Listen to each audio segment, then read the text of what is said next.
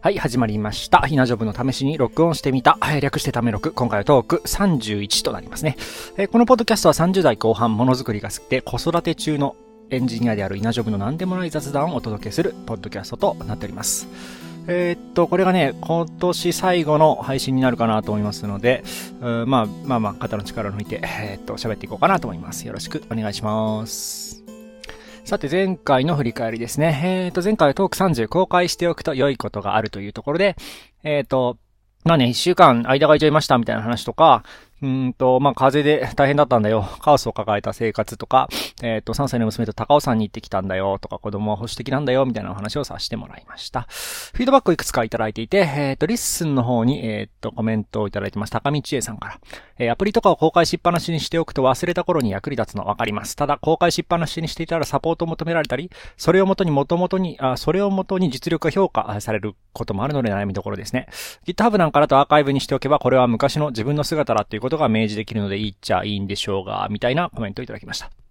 うんと、このコメントを見て、その、それをもとに、えっ、ー、と、実力が評価されるっていうのを見ていて、なんか言われてみればそういうこともあるかなと思いつつ、なんかあまり考えたことはなかったなと思いまして、なんでなのかなと思って考えると、あの、まあ、自分がその、技術者技術者とか、まあ、人を見るときに、その連度よりも興味とか技術のどういうその向きを向いているのかみたいなところにすごい興味があるからかななんていうふうに思いましたね。だから自分を見るときも、その、ど、どのぐらいのクオリティのものが作れるのかっていうのよりは、こんなことが好きなんだよとか、こういう技術を身につけようとしてる、身についているんだよ、みたいな、うん、なんかそういう、その、ベクトルの、その、向きだけ、えっ、と、伝わればいいなって思ってるところがあるのかもしれないですね。なんか言い方を変えると技術力を軽視しているという ことなのかもしれないなと思いましたね。あまあ、なんかそう、最近仕事では結構、その、私よりも専門性の高い人に揉まれたりしているところもあって、あ自分の技術力の高さっていうのをちょっと低く見積もっているところもあるのかもしれないなとうん、思ってました。特にその子育てを始めてから、いよいよプライベートでの勉強時間なんかも減ってきてて、その技術力が高いことを売りにしていこうっていう風な気持ちになかなかなれないなっていう現実があったりしますね。まあ別に、あの、低い、その、なんていうの、全体、エンジニア全体から見たときにすごい低いかっていうと、そんなことはないとは思うんですけど、やっぱりその普段、生活している環境の中で自分の技術力がすごく高いぞって思ったことがあんまり、え、最近はないので、まあそういう視点になりがちなのかななんて思いましたね。まあでもこういうふうにね、自分と異なる意見がもらえるのはすごくありがたくて、このようにそのなんでじゃあ私はそういうふうに思わなかったんだろうみたいな考える切り口になってそう、なんか同じ意見より異なる意見の方がなんかこうそういうことは考えやすいななんて思ったりしていてありがたいコメントだなと思って読みました。えそれから井戸端にもいろんな、えコメントをいただいていて、例えば、これは私が自分で書いたんだけど、そ の前回、あの、スキップしました。前回の収録をスキップしましたっていう風に言ってたんですけど、このスキップっていう単語って、なんかビジネス用語だよね。私がその社会人になってすぐの時に、あの、初めて見て、今日の定例 MTG はスキップですって言われて、完全に意味がわからなかったのをちょっと思い出しながら、なんかこれ、あれだよね、その社会人じゃない人が聞いてたらわからんだろうなって思って、ちょっと、ふふ、ふふってなったっていうか、なりましたと。あ MTG g もわからなかったし、スキップもわからなかったね。スキップってあのね、あの、ちょっとな変わった走り方のスキップがまず最初に思い浮かんで、うん、その次に何があるかなって言ってると、えっ、ー、と、え、はるひさんから、あの、ゲームのムービーをスタートボタンで飛ばす、あれもスキップだよねって言われて、うん、そうね、それはわかると思って。でもそのミーティングを、飛ばすっていうのにスキップって使うのは、これは社会人特有だよね、なんて、えっ、と、思いましたね。で、セイビさんからも、えっ、ー、と、そう、詳細な解説をいただきましたね。定期的に行われているミーティングなどについて、今回のそれを中止し、振り替え実施もせず、次回のそれは予定通りじ、えー、予定通りに行うっていう、まあ、これをスキップというと。あ確かにそうだ、そうだ、そうだと思ったんですけど、誰にも教わることなく、社会人になると、当然のように、あの、このスキップという単語が、えー、喋、えー、話されている状況になるっていうのは、なんか面白かったなと今、えー、振り返ってみて思いましたし、私の、えっ、と、語彙の中にもスキップっていうのがもう入ってしまっていて、えー、ポッドキャストとかでも、えー、喋ってるなーなんていうのが自覚できましたね。まあ別に、あの、使うべきではないと思ってるわけではないんですけど、伝わらないことを喋ってもしょうがないなというところで、まあちょっと使うときには注意が必要な単語だななんて思っていました。えっ、と、それから、えっ、と、子育てをする上で、その具体的なゴールを提案するような、まあ、そういう声かけをするといいよっていう話の中で、セイベさんから、まあ、こういう工夫って、その子供に動いて欲しい人ほど心理的にできなくなってしまうのがままならないなと思ったりしているというコメントをいただきました。確かに、その公共交通機関とか、フードコートとかで、その言うこと聞かない子供に対して、すごい、こう、なんていうの、ヒステリックに怒っているお父さんお母さんを見たりすると、そこでそう一歩引いて子供の目線で、えっ、ー、と、どう、どうやると、どうしてほしいのかとか、親がやってほしい行動に促すようないい文句が出せると、もっとうまくいくのになと思うことはありつつ、まあなかなかね、難しいのもまあ、それもわかるっていう感じでしたね。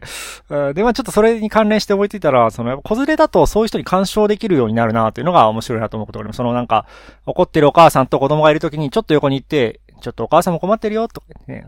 代わりに、あの、自分が言っちゃおうかなとかって言って、その子供の方に、相手の子供にちょっかいを出すっていうのことが、あの、子供と一緒だったら割とできるようになっていて、まあそれはその大人一人でやったら完全に不審者なのでっていうのもあるし、っていうのもあって、うん、なんかそういうのができると、まあ、えっ、ー、と、これはトーク07に話した子供を出しにして体験できることの一つだと思うんですけど、他の家族とかに、こう、さらっと、えー、助け舟っていうのかな、まあ、干渉して、場合によってはうまく助け舟になるみたいなことができるようになっているな、なんていうのを振り返って思ったりしました。それから、そういうその子供がいるっていうことで、えっ、ー、と、その人に、人と話したり、えっ、ー、と、人と一緒に活動できたりするっていう、そういう話で言うと、あの、コミュニティに参加する切符の話を、えっ、ー、と、以前話したなとえ思い出しました。えー、あ、思い出しましたっていうか、その話をあったねって整備さんが書いてくれてて、これはあの、えっ、とね、トーク17、ポッドキャストを始めたのは運命の中で、えっ、と、ポッドキャストコミュニティに参加した気持ちになったって私が喋った時に、その、ポッドキャストをやっていること自体が、そのポッドキャストをやっている人たちのコミュニティに入るための、ある種切符のような役割をしているねっていう、えー、話で出てきた話で、まあ、この子育てコミュニティに入るのも子供が、えっ、ー、と、いる。子供が、を育てているっていうことが、えっ、ー、と、ある種切符のような、ものになるっていうことで、まあそういう切符がないと参加できないコミュニティっていうのは結構世の中にたくさんあるなというのを改めて感じましたね。えー、それからまあちょっとそれとさらに、それとじゃないな、その子供に対してその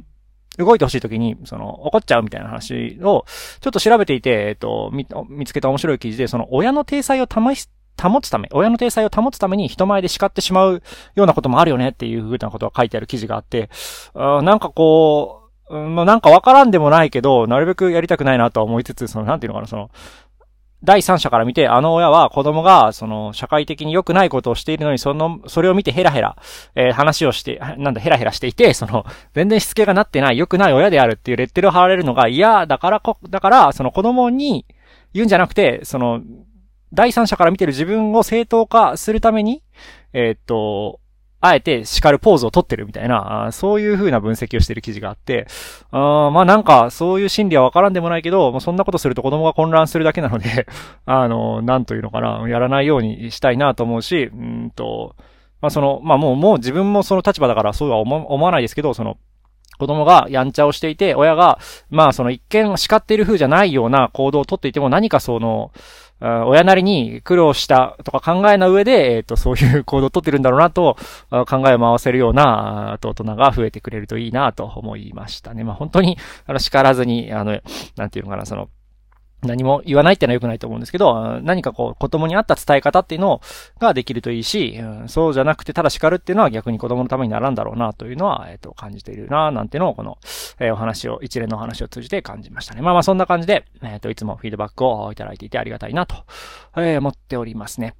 で、まあね、なんか前回の話ざっと振り返ってみると、なんかこう、テック系子育てポッドキャストみたいな側面が観測されますね。あの、このポッドキャスト、その、まあごちゃ混ぜ、その試しに録音してみたっていうところで、あの、まあなん、どんなネタでも自分が話そうと思ったことをまず話そうっていうところで、ジャンルは後からついてくるやろみたいな感じでやってるんですけど、ここ、しばらくはやっぱりテック系子育てポッドキャストっていう感じのえー、側面が観測されるので、どこかでリブランディングをして、子育てパパの、みたいな そんな風にしてもいいのかななんて思ったりもしましたが、まあまあ、あの、ね、もう少し続けてみてね、あの、今度はすごく黙々したテッキーな話になったりすることもあるでしょうし、まあちょっとまあそういう、ある程度幅があるのが、えっと、いいかなとは思ってるので、えっと、まあまあ、まあその回その回での偏りはあるとは思うんですけれども、うんと、まあいろんな話をしていければいいかななんて思っていました。まあそんな、えー、前回の振り返りでした。さて、恒例、えー、健康のコーナーですね。うんとね、なんか、数日股関節が痛かったんですよね。これね、子育てをしてると結構そういう風にことになることが多くて、多分その、娘がその風邪をひいていて、ずっと室内で過ごしていて、まあ私も一緒に、えー、そういうふうに室内で過ごしていて、あんまりその大きな運動みたいなのを、まあ細かい運動はするんですけど、でもその細かい運動ばっかりして、大きくそのジョギングだったり、ウォーキングみたいなのをしないことで、多分なんかね、足の調子が悪くなるっていうのがあって、努めて足を動かしたりとかして、いたら、まあ治りましたけど、なんかこういう持病とまではいかないんですけど、足の股関節が痛いっていうのが、子育てを始めてから結構あるななんて思っていて、これね、なんか夜寝るときになんかうずくように痛くなったりとかして、それが嫌なんですよね。うん。で、まあ、そうそう、動く、動かせないとか、痛くて何かできないってわけじゃないんですけど、なんかこう、すごいストレスなんですよね。まあまあ治ってきましたと。それから、ちょっと最近、ここ数日じゃないな。この一週間ぐらいね、喉に少し異常があって、なんか寝るときに咳が、風邪っぽい咳が出るんだけど、風邪まではいかないみたいな感じで、うんと、まあ、とりあえず喉のあの、炎症を抑えるペラックっていうあの、トラネキサム酸の入ってる市販薬ですね、を飲んでごまかしていますが、うん、これが年末に火を吹くと厄介なことになるので、まあ、あんまり無理をしないようによく寝ようと思っていますね。で、まあ、よく寝ように関連して、ちょっと寒くてやや寝不足の日々が続いていたんですけれども、これはですね、布団を分厚いものに変更したらよく眠れるようになって、あ、なんだ寒かっただけかってなって、この寒いまま数日過ごしてて、あの、危うく風邪をひくところでしたね。これはもうね、完全に不満に鈍感のパターン、トーク02でね、話題にしました。不満に鈍感なパターンだったんですけども、あまあ、ギリギリで気づけたというか、まあ、ちょっと過ぎちゃいましたけど、えっと、なんとか対応が間に合ったかなと、あ思っております。まあ、そんな、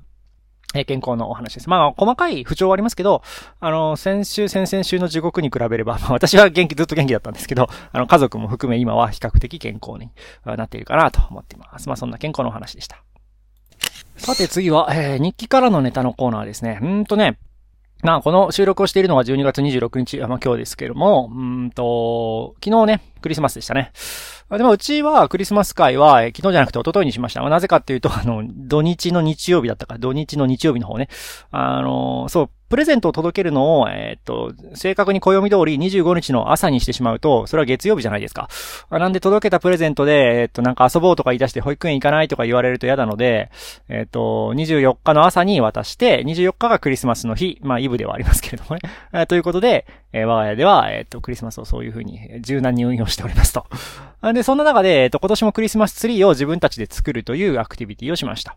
去年もそうだったんですけど、あの、クリスマスのずいぶん前の日からクリスマスツリーを出してきて準備するみたいなのの方がおそらく本筋だとは思うんですけど、我が家は、あの、クリスマスの日のアクティビティとして、えっと、クリスマスツリーを作るっていうのを一つやるっていうのが、まあ、去年もやりましたけど、こと、えっと、まあ、そういう習慣にしていこうかななんて、ここしばらくはね、あの、娘がクリスマスツリーちゃんとしたのが欲しいとか言い始めたら、またちょっとそこは家族会議だなっていう感じなんですけど、今は別にそんな要望もないので、えっと、親が好きなように、ね、やっています。今年は、模造紙を買ってきて、模造紙に紙テープで、あの、えっ、ー、と、なんだ、クリスマスツリーのシルエットを貼り付けて、その中にシールペタペタ貼ったり、クリスマスツリーに飾るオーナメントのような、まあ、これは型紙に、えっ、ー、と、色を塗ったものを用意して、ペタペタ貼ったりするようなことをして、まあ、あの、壁に貼る形の、うん、クリスマスツリーをえー、作りました。去年はね、段ボールにポスカーで、えっと、クリスマスツリーの絵の形を描いて、で、それにペタペタシールを貼るっていうところで、あの、まあ、ちょっと塗ったり、シールを貼ったりするところは、娘と一緒に作業してもらったり、あとまあ、もう3歳なんでね、あの、紙テープ、あの、ちょっと端っこ持っといて、とか、髪の毛、あ、髪の毛じゃない、模造紙がくるくるんってならないように抑える、なんかちょっとおも、面白探してきて、とか言って、まあ、いろいろ、あの、あれこれ顎で使いながら、えっと、クリスマスツリーを、えー、作りましたっていう感じですね。な、これはね、あのいつだっけ、あの、20、トーク29であの、自作のクリスマスオーナメントを作る話にもしましたけど、やっぱりこうやってね、あの、ものを作ることが、なんだろうな、の方が楽しいなって私はやっぱり思う たちのようで、えっ、ー、と、クリスマスツリーを買うのも、まあ、綺麗でいいけど、そのクリスマス以外どこにしまっとくのとか、まあ、様々な課題が出てきますよね。それと、まあ、自分たちで模造紙とかでパッとクリスマスツリーを作って、その、作るアクティビティも楽しいし、で、クリスマスが終わった後にポイッと捨てられて、えじゃあ来年は何作ろうかねみたいな話をできる方が、まあ自分としては、楽しいなと思うので、えっと、まあ子供にもそれを今やってもらってるっていう感じですね。来年あたりはね、あの、電子工作のスキルを活かして、あの、フルカラー LED とかつけてピカピカさせるようなのをそろそろできるんじゃないかなね。あまり子供が小さいとそのフルカラー LED とかもなんか引っ張って壊したりとか、言うて電気が流れてるものなんで、あの、危ないとかあると思うので、ま、ちょっと3歳の今は心配なのでやりませんでしたけれども、まあ来年ぐらいにはそろそろ、あの、なんかギミックを入れていくみたいなのもやりたいななんて、えー、そんなことを思ったり、していますね。まあ、えっと、これはね、あの、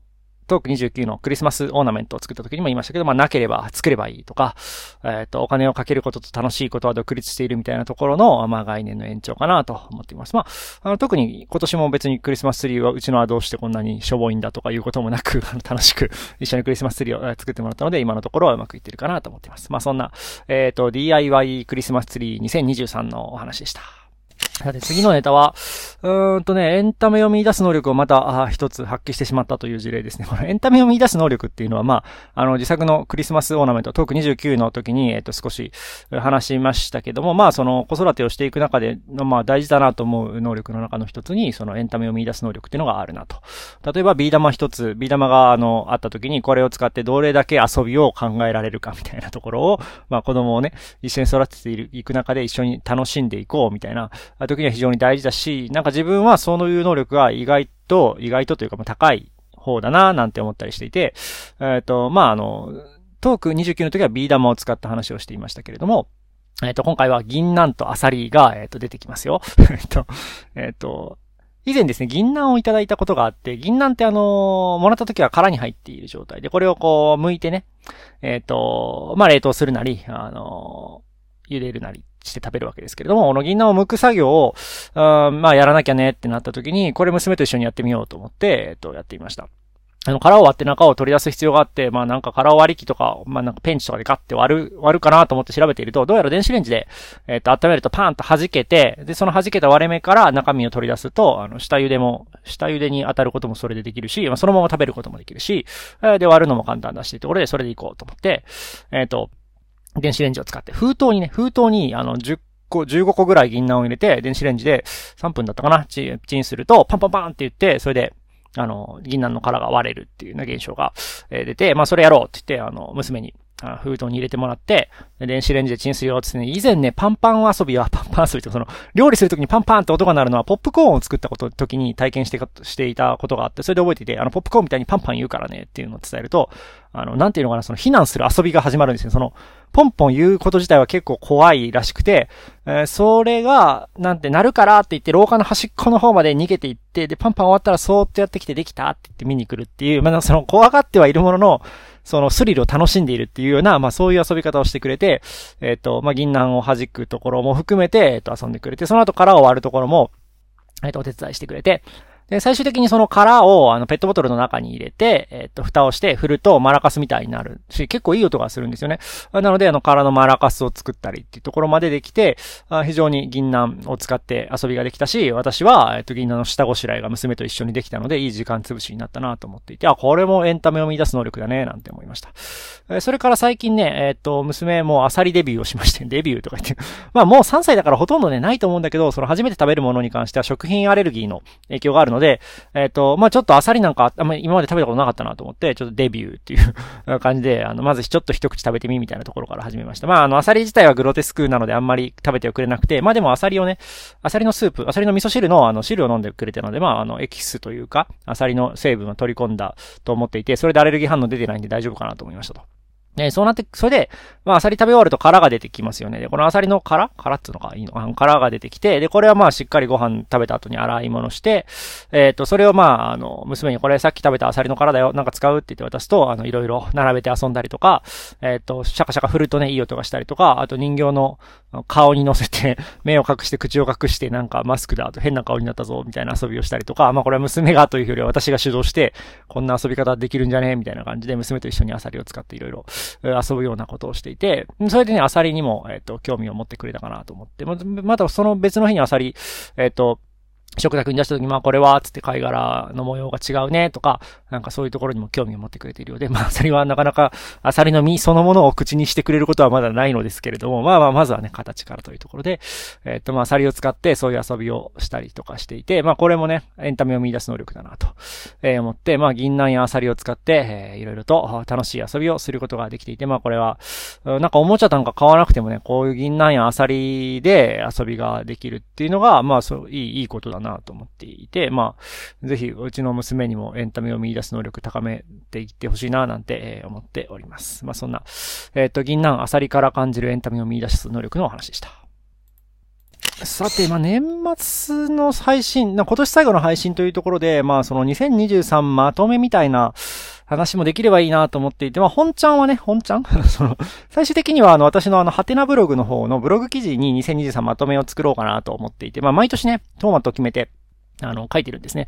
うん、っていうのがあるので、まあ、その下書きが今手元にあるので、まあ、ちょっとそれを見ながら、あの、今回、そのザックバランに今年どうだったかみたいな話をちょっとできればいいかなと思っています。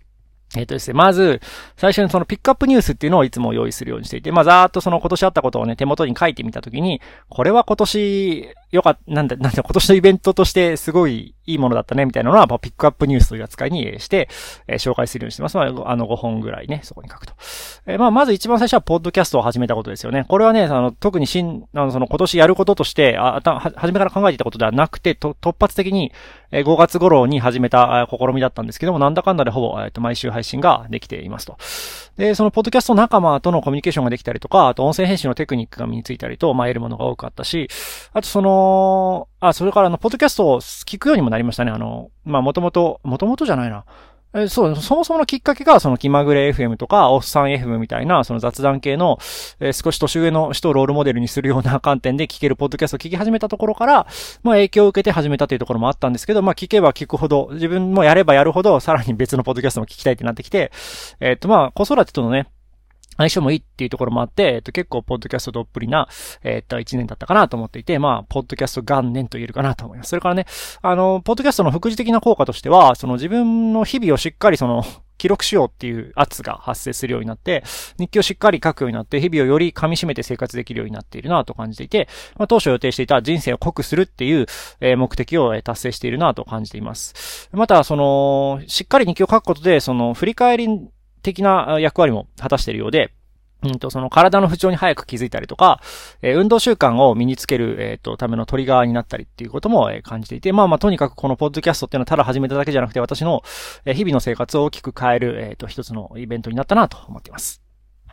えー、それから二つ目のピックアップニュースは、えっ、ー、と、チャット GPT を活用し始めましたね。まあ、あの、今年の大きなニュースとしても多分生成 AI っていうのはあると思うんですけども、私も、えっ、ー、と、ちゃんと技術のキャッチアップが、まあ、ある程度できていて、えっ、と、自分の日記にチャット GPT を組み込ませて、まあ、日記に、日記を読んで何か、えっ、と、考察を AI に述べてもらったりとか、あとその、えっ、ー、と、文章間の距離を測るのに、チャット GPT の API のエンベッディングっていうのを使って、えっ、ー、と、単純に同じキーワードが入っているとかではなくて、雰囲気が似ている文章みたいなのを、えー、検索できるようにしたりとかして、えっ、と、チャット GPT の、うんと、まあ、サクッと使う程度ですけど、まあ、大体どんなもんねっていうことが、まあ、エンジニアとして把握できているっていうような状態になっているかなと思います。それから、えっと、思い金プロジェクトに、え参加して、えっと、AI を使った SF のプロトタイピングに体験、SF のプロトタイピングみたいなのも、えっと、できたのも良かったかなと思ってますね。えっと、まあ、あとはね、あそうね、パスモがバズる。俺これ今年だっけ？えっとね、パスモ、私あの、モバイルパスモじゃなくて、紙の、紙？カード型のパスモを昔、え今年の頭には持っていたんですね。それが今はモバイルパスモってあの、iPhone でピッてやるやつに変えたんですけど、それはどうしてかっていうと、あの、一回間違えてですね、パスモポケットに入れたまま、あの、選択をしてしまって、あの、もうパスモのカードが見るも無残な、あの、断片になってしまって、あの、大変なんか印象的な破壊のされ方をして、これ、パスも、こんな状態のパスも使えるんだろうか、みたいな写真をツイッターに投稿したところ、えー、すげえバズって、あの、ネトラボとかに記事にしてもらうっていうのがあったなーっていうのは、これは別に私が何か頑張ったわけじゃないし、た、まあ、むしろ過失なんですけど、あの、まあ、あの、バズったなっていうのが、まあ、今年の、えっと、ピックアップかなと思いました。まあ、定期的にね、こういうなんか何でもない日常の、あの、ツイートがバズることがあって、あの、ネトラボさんに書いてもらうのもこれ2回目なのかな？あなんですけど、まあまあそういうなんか、あの、平和にバズるのはいいですよね。別に、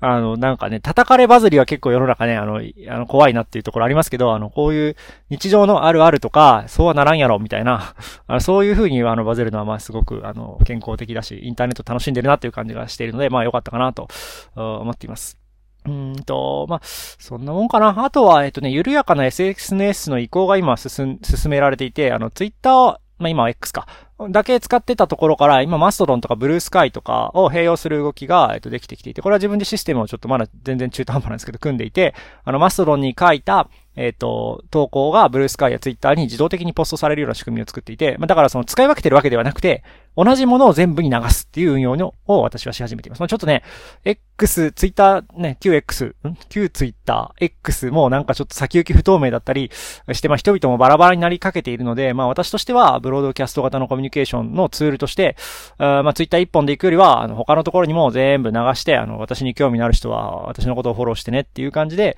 えっ、ー、と、働きかけられるようなチャンネルが、まあ、引き続き、その SNS の時代が変わっても、えっ、ー、と、模索し続けるというのをしたいので、えっ、ー、と、まあ、その動きもできていてよかったかなと思ったりして、まあ、あまあ、ピックアップニュースとしてはこんなもんかなと思いますね。ちょっとこの最後の、うん、なんか SNS の移行やの話とかは、まあ、ブログ記事にはしないかな。まあ、それ、まあ、そのですね。それから、ステータスですね。これ、ステータスっていうのもね、毎年やっていて、えっと、何々を始めてから何年みたいなのを、えっと、書くようにしてるんです。まあ、えっと、今のところあるのは、えっと、今の家に引っ越してから7年目。今の会社に、これは新卒からですけど、入ってから14年目。えっと、今の妻と結婚して7年ちょっと。え娘が、え生まれて3年目。みたいな感じで、えここでね、あ、そんなに経ったかって思うっていうためだけに存在しているコーナーなんですけども、まあ、ステータスを確認しました。で、まあ、ここに新たに付け足すステータスかなんかあるかなというと、まあ、去年ね、 Scrapbox コミュニティ、その、えっ、ー、と、井戸端だったり、ファブキだったり、えっ、ー、と、子育て Scrapbox なんかを始めているので、まあ、これがまだ続いているのは、まあ、これは2年目に突入かなとか、まあ、ポッドキャストまだ1年目始めて、1年も経ってないですけど、ちょうど今1年目だね、とかっていうところが、まあ、今後もまあ、続いて3年4年とかになるようだったら、えっ、ー、と、まあ、ここのステータスに入れていこうかなと思ったり、え、していますね。から、えー、今年学んだスキル。これまだ書ききれてないですけど、今出てる分だと高速道路の運転とか、親の介護周りの知識、子連れの外出、えー、まあ、ポッドキャストの配信やポッドキャストを聞くこと、まあ、聞くことがスキルかわかりませんけど、あとはチャット GPT で遊ぶとか、あと 3D プリンター用のモデリングで CAD Query っていう Python ベースのモデリング言語を、えっ、ー、と、ちょっと勉強して、えっ、ー、と、まあ、便利に使い始めているので、まあ、そのあたりが、まあ、今年学んだスキルかな。もっとあるかな。うん、っていう感じですね。まあ、買ったものとかもちょっとこれはまとめきれてないからここでは話しませんが、まあ、えっと、ブログ記事には書く予定です。はい。あで、まあね、あの、新年の抱負とかも去年、去年じゃない、今年の頭に特に書いてたので、まあ、それとの比較なんかも手元ではしていますが、まあ結構ね、あの別に全部できたら100点とかそういうもんではなくて、まあ掲げた中で興味のあるものがあればやろうぐらいのつもりで考えてたんだけど、まあでも70点とか言ってるんじゃないですか？本を読むのはね、全然できてなかったけどね。本をもうちょっと読みたかったなと思うんだけど、えー、とか、あの仕事で、の中で学ぶっていうのをなんかこう仕組み化したいなっていうのがあったんだけど、それもできてないな。まあでもそれ以外はね、なんか筋トレを習慣にしたいとか、育児を楽しむとか、え毎月ちゃんと工作をやるとか、ブログ記事をなんかちゃんと書くとか、まあそのあたりは全然できているし、あとね、英語の勉強とかもうちょっとちゃんとやりたいなっていうところがあったんですけど、これもね、意外や意外、ポッドキャストの台本を作っることで、それを英作文して英会話に持っていくみたいな、英会話の先生とそれをネタに喋るみたいな、意外なところからのアプローチがやや成功しつつあるので、えっと、この流れをうまく使って、その英作文とかもこれから勉強していきたいななんて思ったり、していますね。まあ、ちょっとね、本を読むとかは来年何か手を打たないと、だんだんね、本読む習慣なくなってきちゃってるんで、何か仕組み化したいななんて思ってますね。まあまあ、そんなね、えっ、ー、と、まあ、2023のまとめをざざっと、えー、話しましたね。でね、なんかその、まあ、一つ何か挙げるとしたらやっぱポッドキャストですね。2023年はポッドキャスト元年でしたね。そうやってね、こう、やっぱりなんか、ありますね、あります。なんていうの、なんかいろいろある中で一つ選ぶっていうのをやっていくのも結構面白いなと思っていて、えっ、ー、とね、ずっと過去を見、今日ね、たまたま過去を見ていって、その去年は何だったっけ？と ?2022 年はまあスクラップボックス元年だったよね。2021年は育休から復帰して、まあなんか、てんやわんやしてたね。2020年は育休、私9ヶ月育休を取っていたので、あの、育休長かったけども、ほぼ2020年は育休してたね、とか、2019年は、えっ、ー、と、電子工作のキットを通販始めたりとか、えっ、ー、と、会社の仲間と一緒に書籍を執筆したりしてましたね、とか、で、2018年は、えっ、ー、と、遡って、通販じゃなくて、えっ、と、電子工作のキットを作って、えっ、と、イベントで販売するみたいなのやってて、2017年は、え今住んでる家を買ったり、あと 3D プリンターを買ったのもこの頃でしたね、みたいな感じで、意外とね、遡っていくと、1年ごとにちゃんとなんかね、やったねっていうことが、これぞやったねっていうことができ、出てきていてですね、うん、まあちょっと2024年どうなるかわかりませんけど、どのイベントも別にね、その年の頭にこれをやるって決めて、いたものじゃないので、なんかまあ、こ、その、今年も何か出てきてくれるんだろうと、あの、自分や世の中に、あの、期待してるところはありますね。あとは、その、なんていうの、やることをどんどん増やしていくのもいいんだけど、ちょっとこれはもういいんじゃね？みたいなのを切り捨てたり、コンパクトにしていくっていうのも、まあ、やらないいかんなと、思ってはいるんだけど、まあちょっとこれはね、あの、今年のまとめの話なんで、また来年どうしていきたいかっていうところは、まあ今年のまとめを書いた後に、何かまあちょっと書いていきたいかななんて思ったりしてますね。まあそんな、え、今年のまとめのお話でした。さて、お届けしてきました。稲ジョブの試しに録音してみた略してため録、トークサンドイッチ、えっ、ー、と、おしまいの時間になってきました。えっ、ー、と、この配信が、えー、今年最後になりますので、えっ、ー、と、まあ、えっ、と、今年も、なんとか、継続することができましたとか言って、まだ1年、えー、行ってないですけどね、5月から始めたこの配信も、思えば遠くに来たもんだという感じでございます。まあ、一重に、えー、普段聞いていただける皆さんのおかげなのか、あまあ、その、ポッドキャストの効能が私にとって非常に、えー、良いのか、まあ、いろいろ、要素はありますけれども、続けられております。皆様ありがとうございます。えー、っと、来年は、うんと、早くとも1月の第2週あたりの配信になりそうかなと思います。あのね、お正月は、あの、娘も保育園を休んでいるので、えー、っと、私も、えー、子育て、子供と遊んでいるので、えー、来週はお休みで、つまり1週間スキップですね。スキップ使っていきましょう。第2週あたりに、えー、と、配信するかなと思います。まあ、もしそこで風邪をひいていたら、えー、第3週からかな。まあまあそんな感じで、とにかくまあ来年もやるつもりではありますので、えー、引き続きどうぞよろしくお願いします。それでは、えっ、ー、とね、今年ありがとうございました。また来年もよろしくお願いします。お聴きいただきありがとうございました。